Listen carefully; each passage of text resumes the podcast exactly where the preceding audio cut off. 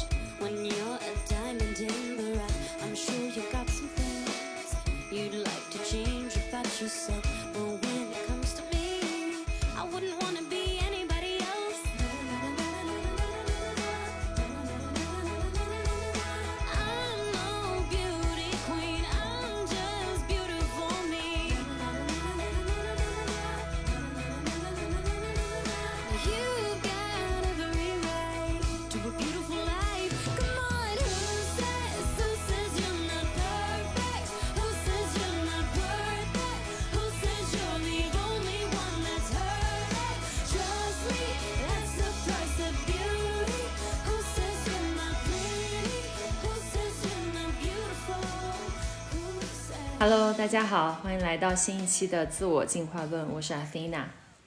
呃，很久没有录播客了，距离上一期播客已经过去了一个半月的时间了。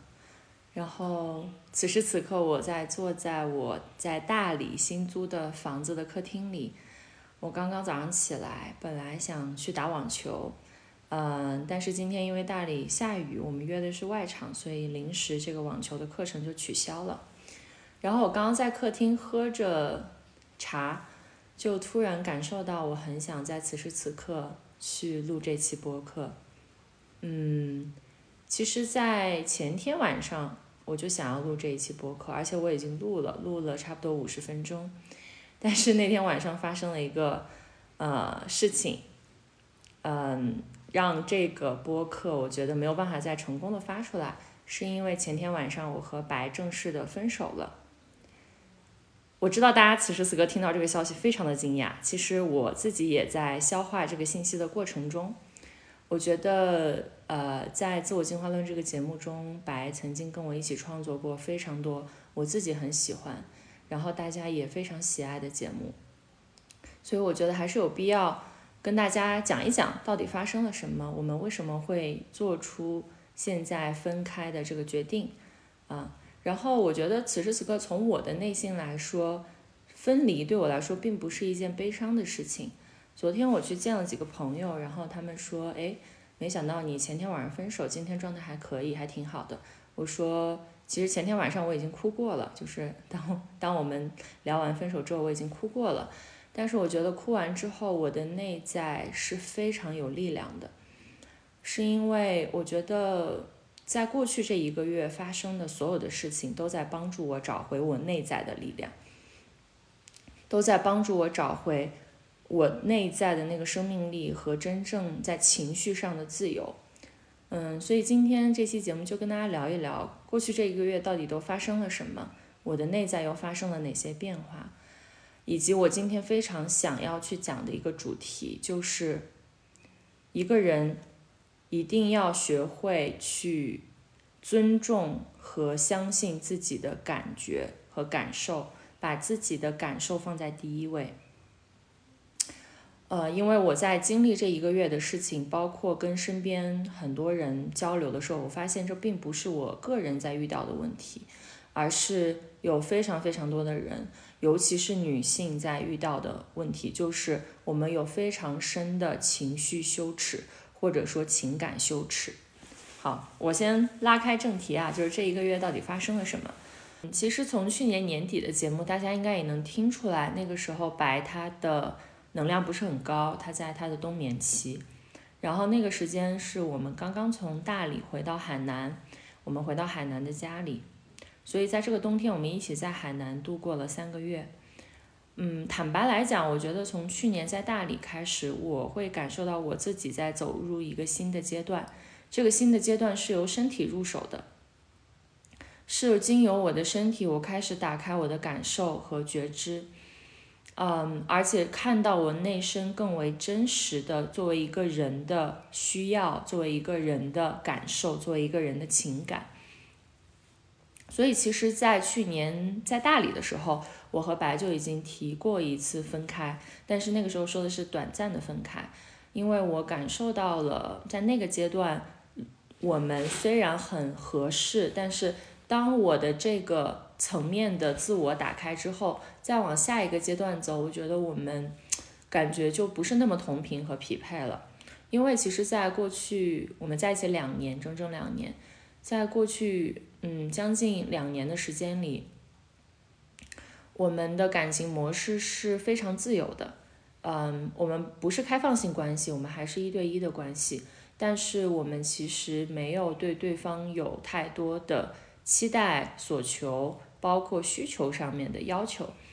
嗯，可以说是他照顾好他自己，然后我照顾好我自己，包括我自己的情绪、我自己的事情和他自己的情绪、他自己的事情，我们都会彼此去照顾好自己的这个部分。所以，我们其实，在恋爱的这个语境下，我们的关系是很好的，有过非常美好的那一段时间。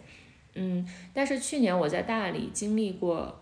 身体的打开和更深层次对我自己的那份脆弱的看见，我意识到了，或者说我感受到了，继续往下走，我想要的一份关系是，呃，我希望两个人能够梗的走得更深。这个所谓走得更深，是我希望我们彼此都能对自己内在的那一份脆弱，那一份过去和父母的关系和家庭关系的记忆都看到的更为深刻。因为我能明显的感受到，在过去两年我们的关系中，嗯，其实还有非常多内在的东西，各自都还没有看到。我没有看到我内在的这一份脆弱，呃，我没有看到我其实内在是一个非常渴望被呵护和照顾的小女孩。这个在之前的节目中也跟大家分享了。然后同样，白她也有很多她自己还没有敢去看的部分。嗯，他从小到大生长的环境，他童年的经历带给他自我压抑的那个部分，但是好像应该就是时机到了，所以从去年年底，啊，我们就开始看这个部分。然后当时我提出暂时分开的这个嗯提议的时候，他是同意的，所以我们在大理大概有一周多的时间，我们是没有生活在一起的，然后可能白天会一起吃吃饭。但是到了年底的时候，因为大理这边天气呃非常的冷，然后我当时在我们的朋友的客栈可能住着也不是很舒服，所以那个时候就想回到海南去休养。那海南的房子是我们一起住的，所以好像冥冥之中缘分又不让我们在那个时候分开，我们就又回到了海南一起又生活了三个月。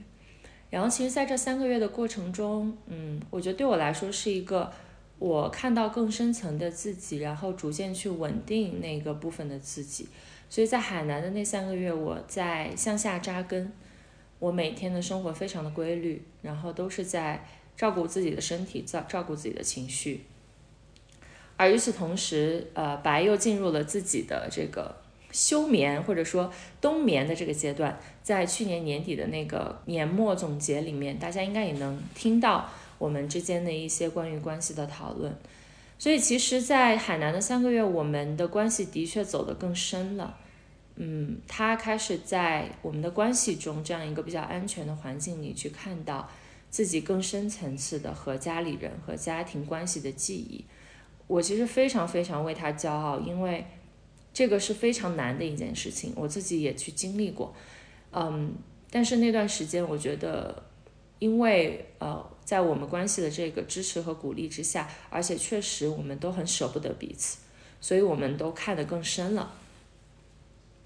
所以在上一期节目二月十四号的时候，其实是我们感情交织的更为深刻，而且对彼此的爱也非常非常浓烈的时间，然后我们流淌出了上一期非常美好的节目。然后后面的事情，我觉得真的就印证了那句无常，就是你以为可能两个人就会继续这样坚定的走下去，但是一个人的内在探索之旅，有时候看到的东西可能连自己也会被吓住。在二月底的时候，我们海南的房子呃即即将到期，然后同时呢，我们接收到一个邀请，就是去深圳，也就是白的家乡，就是他一家人都在深圳，去深圳上一个身体的课程。啊，他有一对老师刚刚从加拿大回来，然后呢，呃，我就跟他一起去深圳上了这个课。然后其实，在深圳上课的期间，我们又开始密集的爆发各种各样的冲突。就我们 从到深圳第一天开始就吵架，啊，在深圳待了半个月，我们大概吵了有三四次大架，就是很大的架，就是要吵到要分手的这种架。那大家可能很好奇，为什么吵架？这个冲突到底来自于哪里？嗯，我觉得其实更深层次的是。双方都愿意把更真实的自己暴露出来了。嗯，我先来讲我自己。以前的我是一个会畏惧冲突和不敢去面对冲突的人，以及我是一个非常不会吵架的人。所以在我们关系的前两年，呃，我们很少吵架。其中一大部分原因是因为当我自己有情绪的时候，我会先做出一个自我压抑的动作。就是我我我不太会直接向他发脾气，或者直他直接把我的情绪表达出来，而是会先去自己去 process 去消化这个情绪，然后呃想清楚这个情绪到底怎么样之后，我再跟他表达。但是去年在大理，我的身体和我的情感这一关打开之后，呃，之前节目也跟大家讲了，我们我们也吵过大架，从那次之后，我的这个。开关就被打开了，我发现我回不去了，我没有办法再欺骗我自己身体和我的情绪，即使当我想要压抑我的情感和感受，我的身体也会以各种疼痛的方式来提醒我，我的情绪并没有被我真实的看到。嗯，这个是我的部分，然后来讲一讲白的部分。当然，这个是从我的角度，作为一个伴侣的旁观者的角度来看，因为他现在不在大理，他自己去了北京。嗯，然后我觉得以后有机会我们能够坐下来，也很希望再跟他一起录一期节目，跟他一起聊一聊我们之间到底发生了什么。但我先讲讲我我的看见吧。嗯，其实，在大家的观察和包括看见之下，包括我曾经以为的白都是一个非常稳定和成熟的人，他情绪很稳定，而他能接得住我的情绪。而他自己本身没有什么情绪，所以我们的关系在前两年是非常之和谐的。嗯，但是随着过去这三个月，在我的推动，对，其实是在我的推动下，他开始看到更深层次的自己，其实有非常多的情绪没有被处理。呃，而且不仅仅是有他个人的情绪，还有他家人的情绪，甚至可能也不是这一世的情绪，就有很多很多的东西积压在他的身体里。所以他一直有皮肤病，一直有牛皮癣。那您其实从中医的角度来看，牛皮癣这样的疾病，它是一个典型的身心疾病，就是他的身体里有太多积压淤堵的东西，才会呃有这样慢性的皮肤病，才会生发出牛皮癣。所以当两个人都看到更深层次的自己，当他有更多的自我的需求和情绪表达出来。当我也不再压抑我的情绪的时候，我们就会爆发出很多的冲突，而且是非常剧烈的冲突。有一天，我们在开车回深圳的路上，那天在高速上，我在高速上开到一百一百三、一百四，然后突然聊到他小时候跟他母亲关系中的一个东西，然后。嗯，白就发了很大的脾气，当然这个也怪我，因为我当时就鼓励他把情绪发出来，我不想要再让他压抑他的情绪，但他那个情绪能量真的太大了，嗯，太大太大了，大到当时他发完之后，我整个脊柱到头顶都在冒汗发热，大到我当时在高速上开车，我非常的害怕。然后我跟他说，距离下一个休息站还有三十公里，你可以稍微控制一下你的情绪吗？他说我控制不了，我身体里有太多的愤怒。所以回到深圳，就从我们离开海南开始，我们一直就要就在这样的状态中，然后有很多的情绪爆发 碰撞出来。嗯，我们非常的爱彼此，即使到现在，我也非常非常的爱他，我也知道他非常非常的爱我。嗯，但是可能生命的旅程就推动我们走到了这里。然后我讲一讲来大理之后的事情。来大理之后，其实我们来大理之前，三月十八号，我们刚刚在抚仙湖我们在一起的地方过了两周年的纪念日。然后来大理之后，我们是打算在大理一起找一个房子的。我们希望能够在大理去扎根安一个家，然后把狗再接过来。就辛巴最近在深圳，放在那个白他爸家。嗯，但是刚到大理没两天，我们就爆发了一个冲突。就是那天晚上，那天其实从下午开始，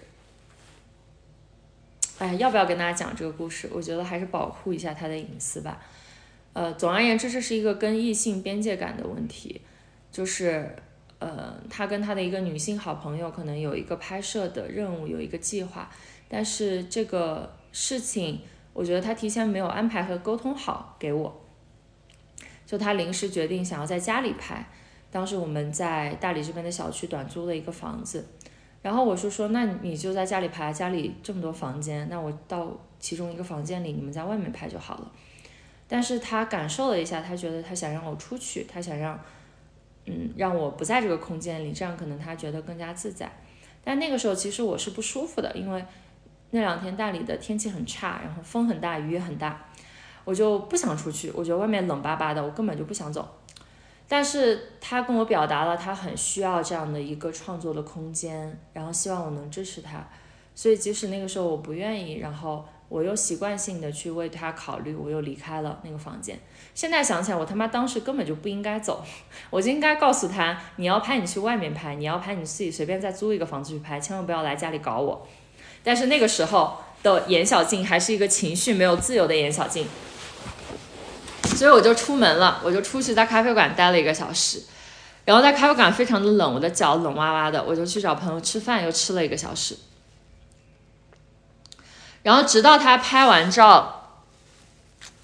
我们跟这个好朋友一起去另外一个朋友家，然后他在路上很轻描淡写的跟我们说，他刚刚创作的时候。他拍了全裸的照片，就是这个女生朋友给他拍的。我觉得在那个当下，其实我已经不开心了，但是我习惯性的用我的头脑压抑我自己的感受，我就开始给自己洗脑说啊，拍裸照没关系啊，这就是白啊。他以前搞戏剧的时候也会脱衣服去表演啊，而且他跟这个女生也没有什么，我也认识这个女生，我们之前也见过。我就给自己开始洗脑，然后去压抑我这部分的情绪，嗯，然后我那一晚上都不开心，直到回到家里，我们开始吵架。然后那个时候我吵架的点是你没有提前跟我沟通好，你临时让我出去，然后让我在外面受冻挨饿，让我很不开心，吵的架。而且那天晚上我就决定我要跟他分开一段时间，我想要自己出来住，因为我觉得。我们这么大的一个空间，这个房间一百多平，有两个卧室都不够你自由的处理你的东西，那我就出去住吧，我们就不要在一个空间里面待。然后其实那天晚上吵完架之后，我突然领悟到了一个点，因为其实，在那个那个时间点下，我们两个都是非常害怕分离的。我突然想到了一个点，就是在我打车将要走的时候，特别好笑，那个司机师傅。本来是要来接我的，他直接开到了大理下关去了，就是开到离这里大概有三十公里的地方，根本就没有来接我。可能就是因为 我还有话没有跟白讲完吧。我当时跟他说，我说我突然意识到一个点，就是不管未来发生什么，我跟你的关系其实是一个巨大的成功了，它其实已经是一个奇迹了。为什么说它是一个奇迹？因为我从来没有跟任何一个人七乘二十四小时的在一起两年，而且我从来没有跟任何一个人如此深度的去探索过我们的关系和我们的自己。我从来没有跟任何一个人在关系的层面走得这么深。讲到这里 又有点想哭，对，所以我觉得我们的关系其实已经是一个很大的成功，它其实已经非常的好了。不管未来发生什么，即使我们可能会分开，我觉得我们都应该为我们的关系感到庆幸和喝彩。当我说出这句话的时候，他哭了，我也哭了。然后我就离开了我们短租的那个房子，我回到朋友的客栈住。嗯，事情走到这里，我觉得可能我们的关系还是会这样平稳的下去。我们只是短暂的分开，呃，我我们还是会彼此支持自彼此内在的旅程。但是在分开差不多四天左右的时候，我突然发现。我每天晚上一到晚上，我就胸口特别的闷，我就胸口特别喘不上气儿。我一开始以为是房间的问题，我以为是我没有开窗户，然后在房间里面待了太久，我可能呃身体的呼吸不是很顺畅，然后我就先出去散步了一个小时，我就晚上去洱海边散步了一个小时。但回来之后我发现好了一点点，但是第二天晚上还是会胸闷。然后我又出去骑车骑了一个小时，我以为运动可以解决这个问题，但回来之后我发现并没有解决。然后我就跟我的好朋友阿塔打了一个电话。我在跟阿塔打电话的时候，突然聊起，呃，前两天就是他跟这个女性朋友拍照的事情。然后阿塔就说：“其实我感觉到你有情绪，你那天跟我打电话说这个事情的时候，你就有情绪。”我感受了一下，我说，嗯，好像是有一些被我忽略的部分，我没有看到的部分。结果好死不死，当时我们的那个社群，就是我现在在做的这个 Soul Tribe 的社群，之前是自我进化论的社群，最近才改名啊。大家想加入的话，可以在 Show Notes 里看联联系方式、加入方式。好死不死，当时我们的这个微信群在讨论跟呃伴侣跟异性边界感的问题。然后当时我还一边跟阿塔打电话，一边在这个微信群里回大家的信息。我还想跟大家说，很多时候你以为是呃你的伴侣跟边界跟跟异性边界感的问题让你搞得你很不爽，但其实可能只是你没有被尊重到，或者你感觉自己被忽略了，你不重要。但是当这个信息编辑到一半，我就感觉到不对，这不是我内心真实的感受，这是我的头脑那个。所谓的很智慧的严小静说出来的话，它并不真实。真实是我对于他没有提前跟我沟通，而跟他的异性朋友拍了全裸的照片。呃，是这个女生给他拍，不是他们俩一起全裸，是这个女生给他拍了全裸的照片。而他拍完之后没有第一时间告诉我，并且在朋友面前很随意的提起这个事情，像开玩笑一样。我觉得我的感受和我作为他的伴侣。没有被尊重，所以其实我是生气的，但是我没有看到自己的生气，然后那一瞬间我就炸了，然后我就给他打电话，我说我看到了，我有这个情绪，但是我有点后知后觉，因为我一贯的都会对自己的情绪后知后觉。其实四天对我来说已经现在算是一个很短的周期了，在以前的关系里，我可能需要好几个月甚至半年的时间才意识到自己曾经有多么的不爽。然后我跟他讲了我的这个情绪和心路历程，但是那天晚上他没有能够接住我。其实我是理解他为什么当时没有像以前一样能够接住我的情绪，因为在这段时间，白他在经历一个非常动荡和混乱的时期，嗯，他内在有非常非常多以前没有处理的东西在出来。但是那天晚上他没有接住我。而且他不认为自己做错了任何的那个当下，我觉得这不是我要的关系。我觉得我没有办法在以伴侣的身份在这个关系里，我没有办法再去假装自己可以去包容和支持他，然后同时在我明明已经给了他这个空间的当下，他还要来指责我没有真正的包容他和给他这个空间。所以我跟他提了分手，然后分手的第二天，我我就我分手的当晚我就开始哭，哭到凌晨三点，然后第二天早上也哭哭哭哭，连续哭了四个小时，就真的非常的心痛。但是在我放肆大哭的状态下，我看到了我的那个情绪，其实本质上和他无关，甚至和这件事情也无关。我看到了我的那个情绪，其实来自于我对自己的愤怒。我看到了我竟然又压抑我的感受。当那个当下，我明明已经不开心和生气了，我我的本能，我的下意识竟然是忽略我的感受，竟然是觉得我的感受不重要，竟然是在给对方找借口和理由。然后我当时看到了这一点，我我我感受到我的心非常的痛。我感受到我一点都不爱我自己，我口口声声每天在节目里跟大家说我很爱我自己，我很尊重我自己的感受，但是那一天我又压抑了我自己，而且我一点都不爱我自己。然后当我看到这一点的时候，我就转念了，我意识到其实发生这样的事情是来帮助我看见我自己的。其实这个事情本身跟白没有任何的关系。然后我就在我的手机的。备忘录里写下了这样一段话，我也想分享给大家。严小静从今天三月二十六号开始的生活原则：凡事都以自己的感受为大。我承诺绝不再压抑、抗拒、贬低自己的感受，绝不再以任何理由，包括灵性的理由，来合理化任何让自己不舒服的行为。一切都以让自己的舒服和快乐为出发点。然后后面还写了好几条，就不给大家一一念了。但是当我写下这条的时候，我觉得，天呐，我终于，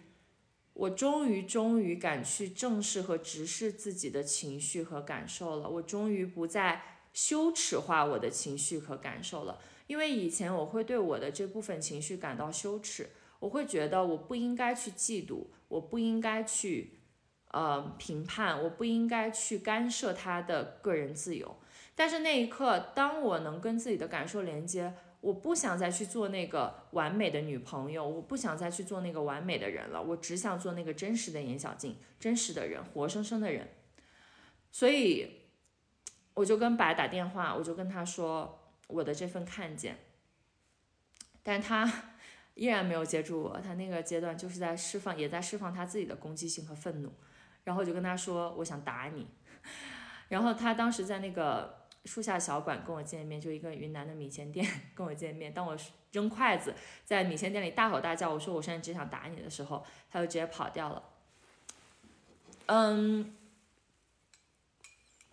其实当故事进行到现在，在那个时候我还觉得，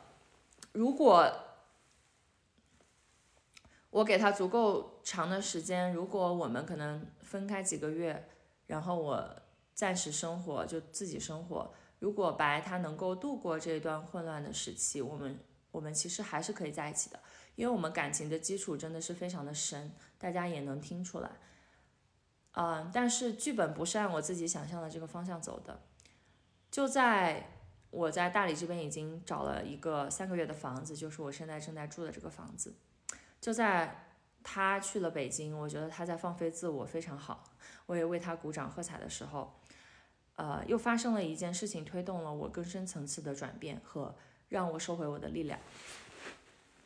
就是有一天晚上，我收到了一个电话，这个电话是我之前做的那个女性组织的团队里面的一个小朋友给我打的电话。然后他给我打电话，他想跟我聊一下，然后刚好那天晚上我没什么事儿，我就跟他聊了。结果他跟我讲了我离开之后，他跟我合伙人。就我之前的合伙人一起工作的过程中被 PUA 的经历，他是如何被贬低、被打压，到怀疑自己、怀疑人生，以及他告诉我，他之所以想跟我打电话，是因为他从我这个前合伙人口中听到的我和他看我的朋友圈、看我的公众号、听我的播客感受到的我是非常不同的两个人。所以他就想要来告诉我，不是我的错，因为去年我在离开这个女性组织的时候，我的状态非常的差，嗯，那段时间是我最没有自信、我最怀疑自己的一段时间，嗯，就是在那段时间，我觉得我已经丢失掉我的自信了，并且我非常的怀疑自己，而且我会很容易心生出跟别人的比较心和嫉妒心，这个是完全不像我的一种状态。在我人生成长的这么多年的旅程中，我和女性朋友的关系一直都非常的健康，非常的好。我很少有这种比较或者嫉妒的心理，都是非常的欣赏彼此的。就拿我跟李毅的关系来说，其实他之前公众号的什么粉丝数量啊，包括关注和喜欢他的人的数量，都是大过我好多好多倍。但是我从来都没有过什么嫉妒和比较的心，我都是发自内心对他感到赞叹和喜悦的。我觉得有这样一个厉害和优秀的女朋友，我非常的为她骄傲。所以我跟李毅的关系一直都非常的好，我们就是灵魂上的姐妹。但是我之前的这段合作关系不是这样的，在我们的合作关系中有非常多关于谁比谁更重要，谁抢了谁的东西啊，谁霸占了谁的舞台这样的争执，以至于在我当时已经感觉非常不舒服的时候，在我犹豫要不要离开的时候，我还在怀疑我自己是不是我做错了什么，所以。当我接到这个小朋友的电话的时候，我第一反应是我非常的庆幸，我在去年离开了这段关系。虽然我当时纠结了很久，我大概拉扯了有大半年的时间，因为之前这个女性组织是我发自内心很用心的从零到一做起来的一件事情。嗯，当你当一个人从零到一、从无到有去把一件事情创造出来的时候，这个事情它跟你的生命其实已经。编织起来成为一体了，而且过去的这段合作关系，在我心目中也是非常重要的关系啊！我就跟大家说啊，我这个人的毛病真的就是关系对我很重要，不管是亲密关系、合作关系，还是非常重要的朋友关系，对我都非常的重要。所以在重要的关系中，我会习惯性的压抑自己的感受，让我怀疑我自己是不是我做错了什么。所以当我接收完这个电话之后，我也抚慰了这个小朋友，然后我那天晚上实在按耐不住，我发了一条朋友圈。这个朋友圈的内容是：今夜不得不发出的感慨，离开女性联盟是我人生中迄今为止做出的最正确的决定，最棒的决定，没有之一。然后我没有想到的是，这条朋友圈它炸出了很多人，就很多之前我们这个组织的老朋友、新朋友都来私信我，包括以前我们这个组织的合作伙伴和我离开之后。本来想要去合作，但是最后没有去跟，呃，他合作的合作伙伴过来私信我，然后我才意识到，原来这个事情不是一个个体的感受，它不是我个人的经历，也不是这个小朋友的经历，而且其实在这个小朋友之前，已经有好几个我们的共同好友，同时也是之前女性联盟的这个志愿者啊，和我们的合作伙伴和我们的导师跟我反馈过。有过类似的经验和问题，但即使在那个当下，我都不认为他是一个坏人，我都不认为我的之前的这个合作伙伴他真的有什么问题。但是直到有这么多的人，就从那天晚上到第二天，全天我大概打了差不多十多个电话，有二十多个人私信我，告诉我他们有也有类似的感受，他们在后续跟他合作的过程中也有过这种。很痛苦，然后被打压、被贬低，然后怀疑自己、怀疑人生和不公正的待遇的时候，我才意识到这个事情的严重性。就是我突然真的看到了，原来我的前合伙人是一个这么伪善的人，他会向外把自己塑造成一个非常光辉、伟岸、圣母的形象。但是当牵扯到利益、牵扯到任何让他不舒服的问题的时候，他会把所有的过错都推到对方的身上，推到别人的身上。这是为什么所有人跟他合作下来都很不愉快、很不舒服。然后我那天下午其实已经有很多的情绪在出来，就我感受到很深的愤怒。这个愤怒在于我们做的这个事情一开始这么的美好，我们想要去绽放和赋能女性的生命力，但是为什么这个事情现在变成了去操控和打压女性的生命力呢？因为在我们的志愿者团队和我们的这个团队里面，大多数百分之九十九都是女性。然后在那个当下，我跟 白打了一个电话，我跟他讲这个事情，然后他跟我说，我觉得你现在应该去跟。他打电话就是跟我之前这个合伙人打电话，我觉得你现在不应该跟我去撒这些气，因为你很明显你这个情绪没有过去，你应该去跟他当面讲出你的这些感受和你的这些洞见和别人告诉你的这些事情。那个当下，我觉得他说是对的，但是我还是怂了，因为我在以前跟这个女生吵架的过程中，我没有一次吵赢过。她真的太厉害了，她永远都会站在一个道德的制高点去情感绑架你，让你觉得是自己的问题。然后呢，我就在这个房间里踱步了差不多十分钟，因为我已经把她微信早就删了，我去年就已经把她微信删了。我去年就觉得我这辈子都不会再跟这个人和这个组织有任何的联系。我觉得我已经放下了，但是没有想到宇宙派这个人，这个女孩子给我打了一通电话，让我再去清理过去没有清理完的这个议题。然后我大概犹豫了十分钟，我觉得，嗯，我需要给他打这个电话，因为我有一个做人的原则，就是我不会只是在背后说这个人不好的事情。如果我这个对这个人有看法，我一定要当面对他说，说完之后我才会再告诉别人。然后我就给他打电话，他一开始还不敢接我的电话，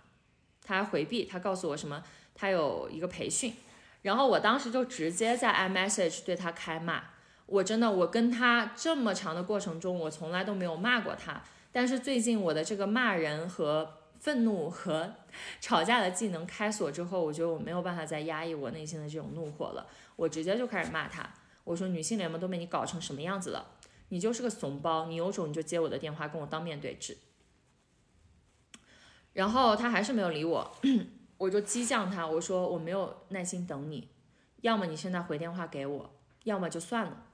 因为我其实现在此时此刻作为一个独立的个体，我跟这个组织已经没有任何的关系了。这个女性组织已经是他百分之百拥有股权的公司了，我已经没有义务再去跟他沟通这些事情了。就是这个公司。团队里面的人留不住，然后大家的感受非常的差。这个公司以后做成什么样子，其实跟我已经没有毛关系了。但当时的那个当下，我感受到了，我必须要跟他说出这些话，这些心里话，因为我跟这个人的羁绊也是很深的。然后他回电话给我了，我就进行了我长达四分钟的暴怒输出，我就直接开始骂他。我一点都不想掩饰我骂他的这个事实，大家也不用在评论区里教我怎么做人，教我。不要去评判别人或者怎么骂别人。我告诉大家，我严小静现在不想做一个完美的人，我就想做一个情绪自由，我的内心和我的身体内外都非常的表里如一，非常诚实的人。我在那个当下我就想骂他，所以我就骂他了。然后骂完之后，他没有任何的力量回应我。然后他回了我一条信息说，还在假假装那个圣母。嗯，谢谢你告诉我这些。其实你本不用告诉我这些的。嗯，You can leave me alone。我这些信息有点多，我还是需要消化一下。我现在还有点懵。我当时看到他这样回复我，就他每次回复和你跟你沟通，你都觉得他特别的假。我当时就一个怒火冲上，我就回他，我说你能不能不要像机器人一样跟我说话？你有种，你就做一个真实的人来跟我骂对骂。你这样像机器人一样回复我，让我觉得非常的恶心！然后我的这个气撒完了之后，我觉得我整个人都活回来了。我觉得有一有一部分很大很大很大的力量被我回收进我的身体里了，就是我终于不再是以前那个把自己的情绪、把自己的委屈打碎，然后咽进肚子里，然后去戳穿、戳伤我自己的那个委委屈屈的小女孩了。我终于拥有了这样一份情绪自由，我可以正视我的愤怒，正视我的情绪，正视我的委屈，然后把这些攻击性释放在外面，去发出一个真正有力量的火，而不是那个阴火了。因为我能感受到，当我向他发火的那个状态下，我发出来的是非常有力量的，是金刚之火。因为我的发心很纯正，我没有个人的私欲在里面。我我知道我的内心是一个非常纯粹的人。那么我即使发脾气，我即使发很大的脾气，他也是非常有力量的。他能够戳穿这个人伪善的面具，去让他看到真相是什么。然后正头戏就来了，来到了我为什么会跟白分手。当我的这个力量找回来的时候，第二天。白他在北京，他跟我说他约了我的一个女性好朋友吃饭，然后刚好这个女性好朋友也来私信我，问我在不在北京。我说我跟白暂时分开了，我不在北京，只有他一个人在。他说哦，那下次来北京我们在一起吃饭。我说好。但是当我知道他要跟这个女生吃饭的时候，其实那个当下，我立刻感受到我的嗓子开始卡，因为我感受到了我的不舒服，我是有一些不安全感的。然后我就想要去表达我的情绪，因为我再也不想压抑了。我就跟白说：“我说，其实你跟这个女生朋友吃饭，我是有一点不安全的，我是觉得有点害怕的，因为她非常的美啊，我会害怕你喜欢上她。”我就直接这样跟他说。然后他过了两个小时回我。回我的信息瞬间让我觉得我必须要跟他分手。我现在打开手机，我想跟他读一下他当时发了我什么东西。我真的一点都不想隐瞒了。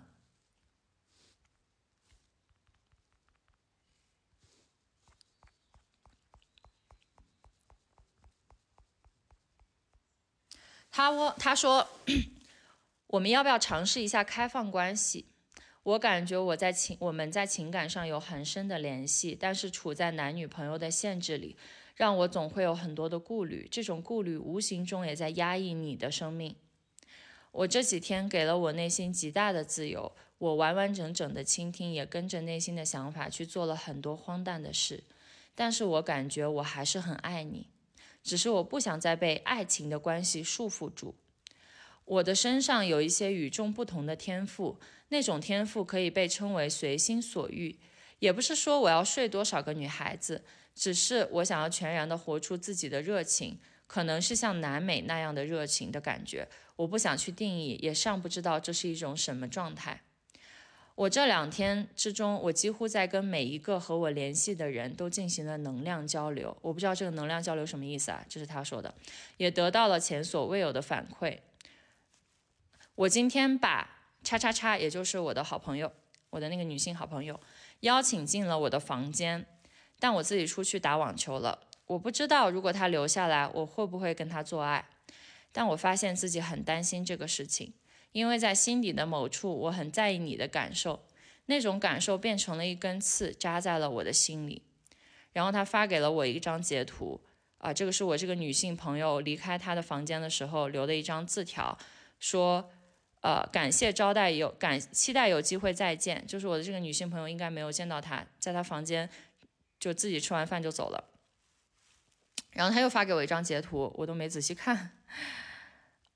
啊，就是一个卖 Swatch 的售后小姐姐，她说这个小姐姐也很有趣。她说我几乎在跟每一个我遇到的人打情骂俏。我的欲望大，想跟每一个我喜欢的人做爱，但真的会是这样吗？我不确定，我还在聆听，也会一直聆听下去。我无法保证明天会发生什么，一切你所害怕和恐惧的事情，也许都会发生，但我也只有坦诚地活出我自己。我活出我自己，让也让我感受到我对你的爱是如此深入。现在我邀请你进入我们之间新的关系形式。不知道你这样说你是否能听懂，也不知道你是否愿意。无论你感受到什么，我会像聆听自己的心声一样聆听你。然后他发了两首歌给我，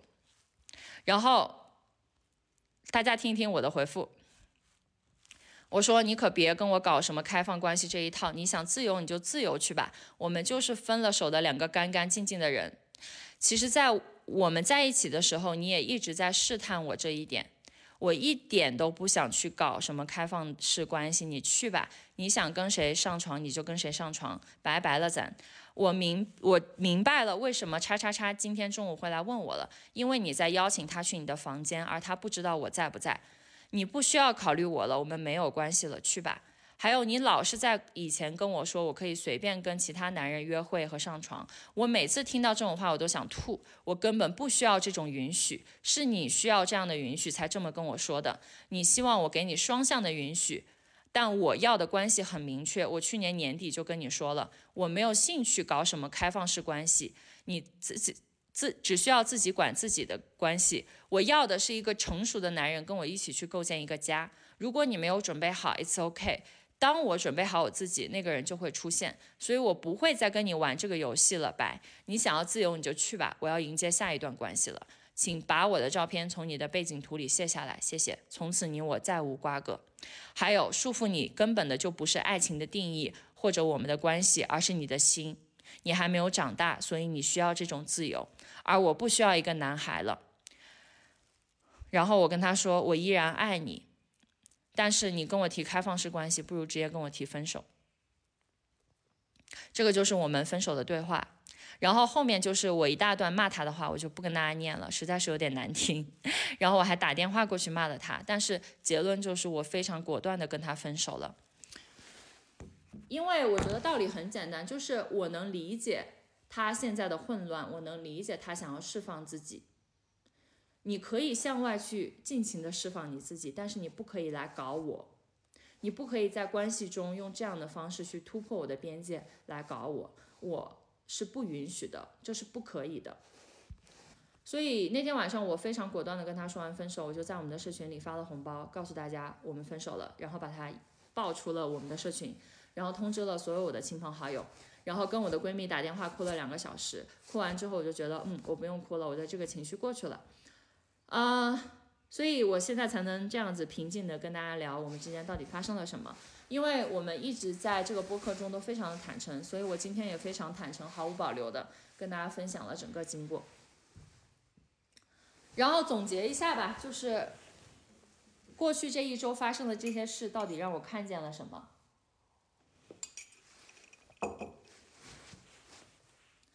我看见了，在东亚的文化之下，每一个个体，尤其是女性，对自己的情绪和情感和感受，包括一些阴暗的情绪和感受，包括嫉妒、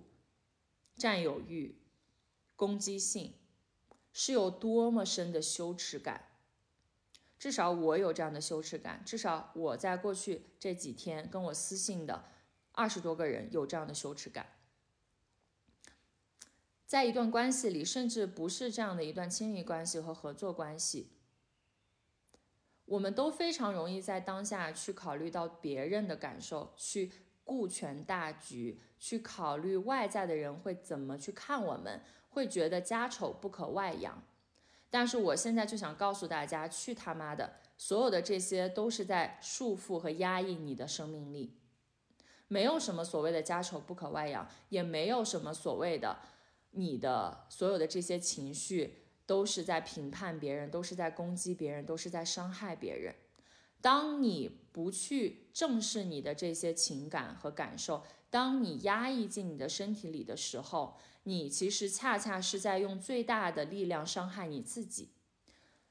我这两天感受到，当我能够正当的。顺畅的把我的这些情绪表达出来的时候，那个力量是有多大的？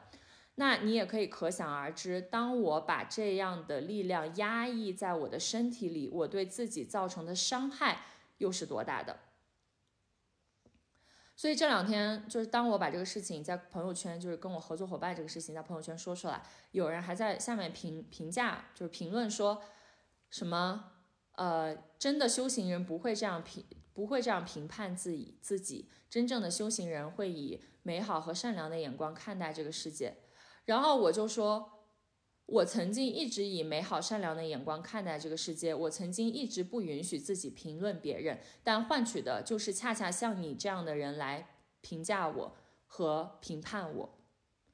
评判自己的评判，难道不是一种评判吗？所以。我想分享给大家，就是我们不用再去评判自己的感受了，我们一定要百分之百相信自己的感受，相信自己身体发送的信号，没有任何一个外在的事情，包括一个人和你对这个人的爱和关系，能够比你自己的生命，比你自己的感受更重要。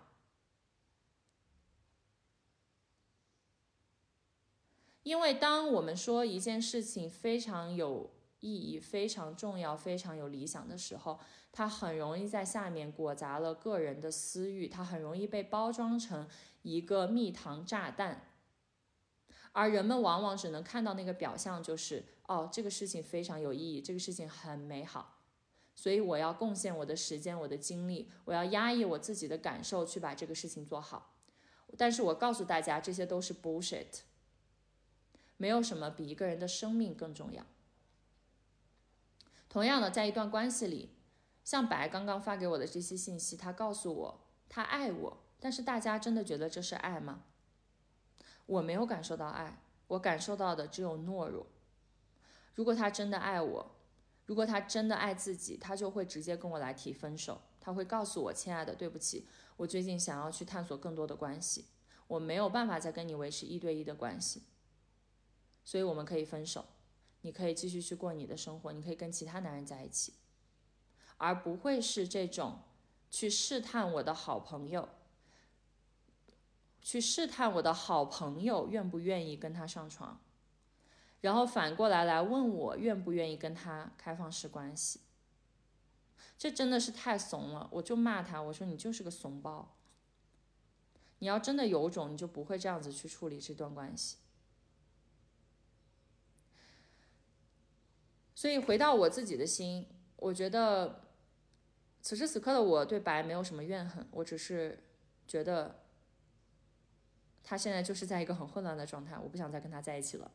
我想要好好照顾和爱护我自己，然后同时我也非常的祝福他，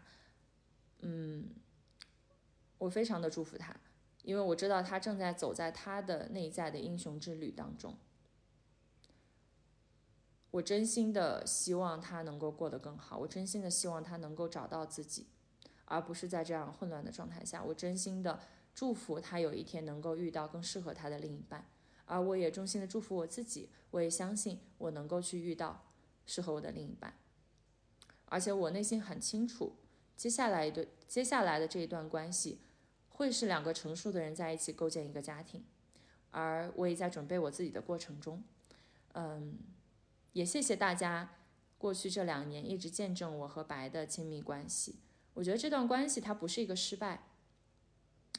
因为当我们看到两个人分离的时候，大家都会会有一些痛苦啊、悲伤的记忆被 trigger，会觉得分开是一件很悲伤的事情，是一件不好的事情。但是我今天很想告诉大家，分离不是一个坏事，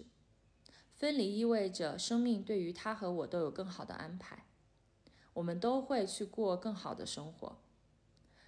我们即使分离了，我们依然会保留着对彼此深深的爱和祝福。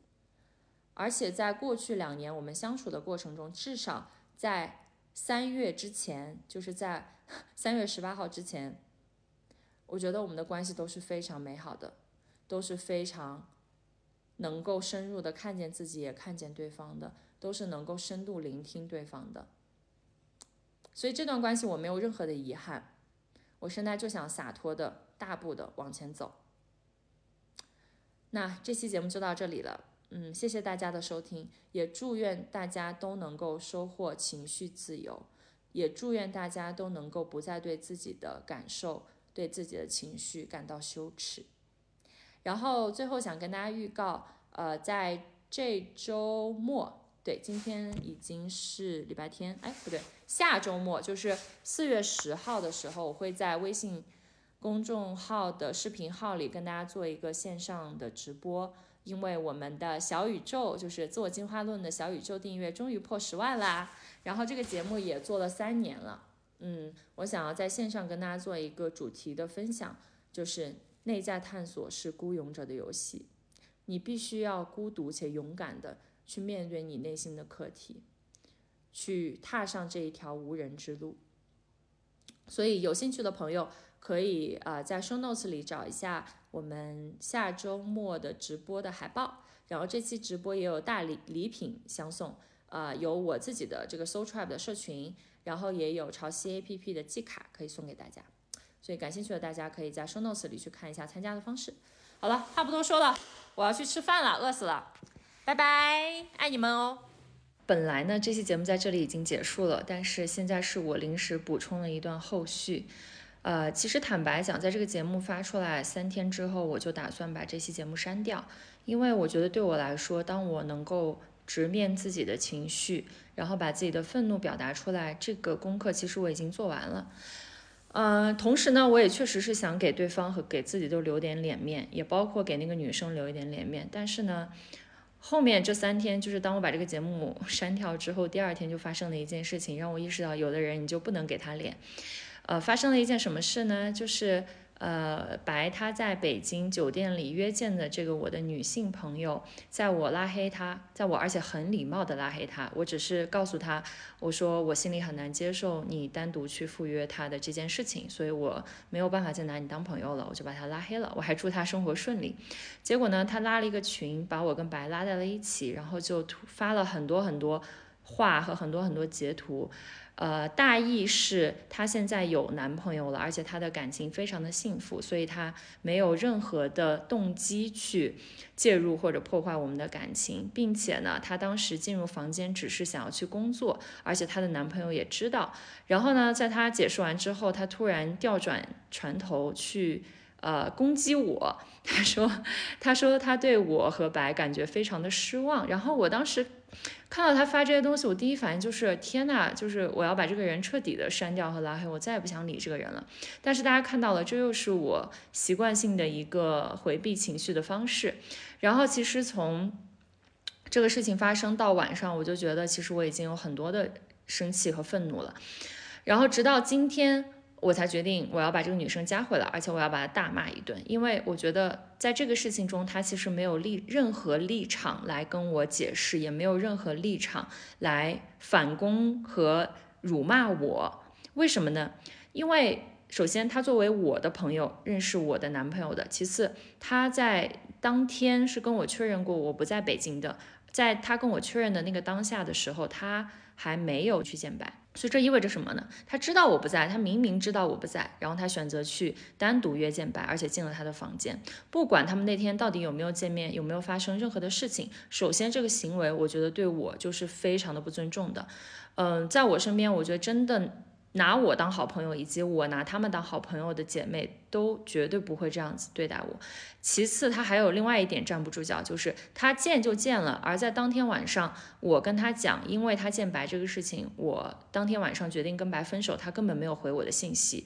然后他解释说，他没有回我的信息，是因为他那天晚上非常的忙。但是我就心想，这个人为什么可以这么自私呢？就是当我有。事情想要跟他去分享，而且是分手这么大的事情的时候，他可以以他的工作非常的忙来搪塞我；而当我拉黑他，他觉得他被误解的时候，他就有任各种理由过来反攻我，然后跟我去解释一大堆字，并且来攻击我，觉得我好像辜负了他作为一个朋友的信任。我现在满脑子就是去你妈的！所以我在骂完他之后，立刻就过来重新编辑这期播客。我觉得这期播客我就是要公开在网络上，我想要大家听一听。这个世界上为什么有这么多自私自我，然后非常的 self-centered，非常的以自我为中心的人？而且我想告诉大家，因为就这期播客发出来的时候，有很多人在骂渣男。我想告诉大家，渣的不是男人，渣的是这个人。我觉得，包括我的这个女生朋友，她也是非常非常非常渣的。我真的完全不理解，就是我觉得这不是一个性别的问题，大家请不要把它上边上升到一个性别的高度。我觉得这就是有一些人吧，他就是不知道怎么做人。所以他所有的事情都是围绕着自我。当这个事情跟他没有关系的时候，他就可以忽略不见，哪怕他嘴上把你当朋友，然后还可以去见你的男朋友。而当你一旦触及到他的利益的时候，他就立刻会跳脚出来攻击你，然后会跟你巴拉巴拉讲一大堆，让你觉得是你自己。没有处理好这个事情，让你觉得是你自己做的不对，所以我最后想补充的这一点，就是因为我之前针对每一条大家的留言我都有看，不要单纯的把它上升到一个男女对立的一个话题，我觉得这样非常的不好。的确他是渣男啊，他自己也说过，他最想当的就是宇宙级大渣男，然后。这期节目发出来之后，他还问质问我为什么要把我们之间的这个对话发在网上。我就跟他说，如果你没有来搞我，这个是你的隐私；但是如果你来搞我了，这个东西就不是你的隐私了。你不就是想当宇宙级大渣男吗？所以大家现在都说你是渣男了，你又不肯承认了，就是这种又当又立，我真的就看不下去。所以我恳请大家擦亮眼睛，不要戴着有色眼镜去看。男人或者女人，有一些女人也是非常的自我中心，而且会 PUA 你的。那有一些男人，我觉得这个天下也是不缺好男人的。所以，请大家不要把这个今天我们聊的这个话题上升到一个性别对立的角度，它只是一个单纯的，你能不能真的透过这些表象和面具看到这个人真实的面相，包括他很复杂的那一面。因为我觉得在我心里。嗯，白他有一面他是非常渣的，但他也的确有一面是我们在过去两年相处的过程中点点滴滴，他有他的优点，所以我觉得之前有一个留言说的很好，他说这个男人他有很多优点，但是他的缺点是致命的，是你没有办法接受的，所以你们就 say 拜拜了。我觉得这个是非常中立客观的一个评论。那同样是个女性朋友，她也有她的优点啊，我真的不想再夸她了，我觉得夸她就是浪费我的能量。但是她的缺点也是致命的，就是她非常的自我中心，而且完全没有同理心去在意别人，甚至是她自己好朋友的感受。所以我不会再拿这样的人当朋友了。然后也希望。呃，这期节目能给大家很多的力量吧，因为其实之前删掉之后，有很多人来私信我，问我说，哎，这个节目为什么没有了？其实他们从里面收获了很多的力量，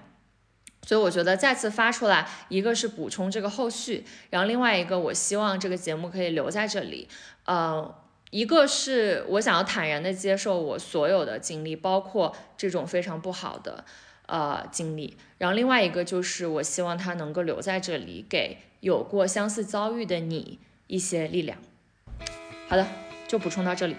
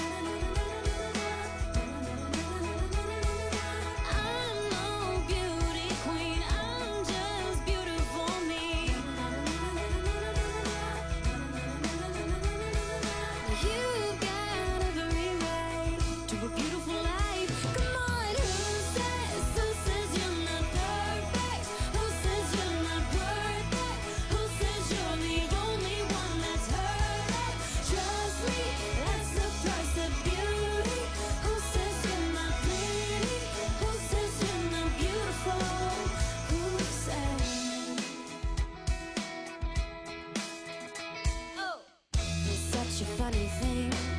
Oh, nothing's funny when it's you. You tell them what you mean, but they keep whining.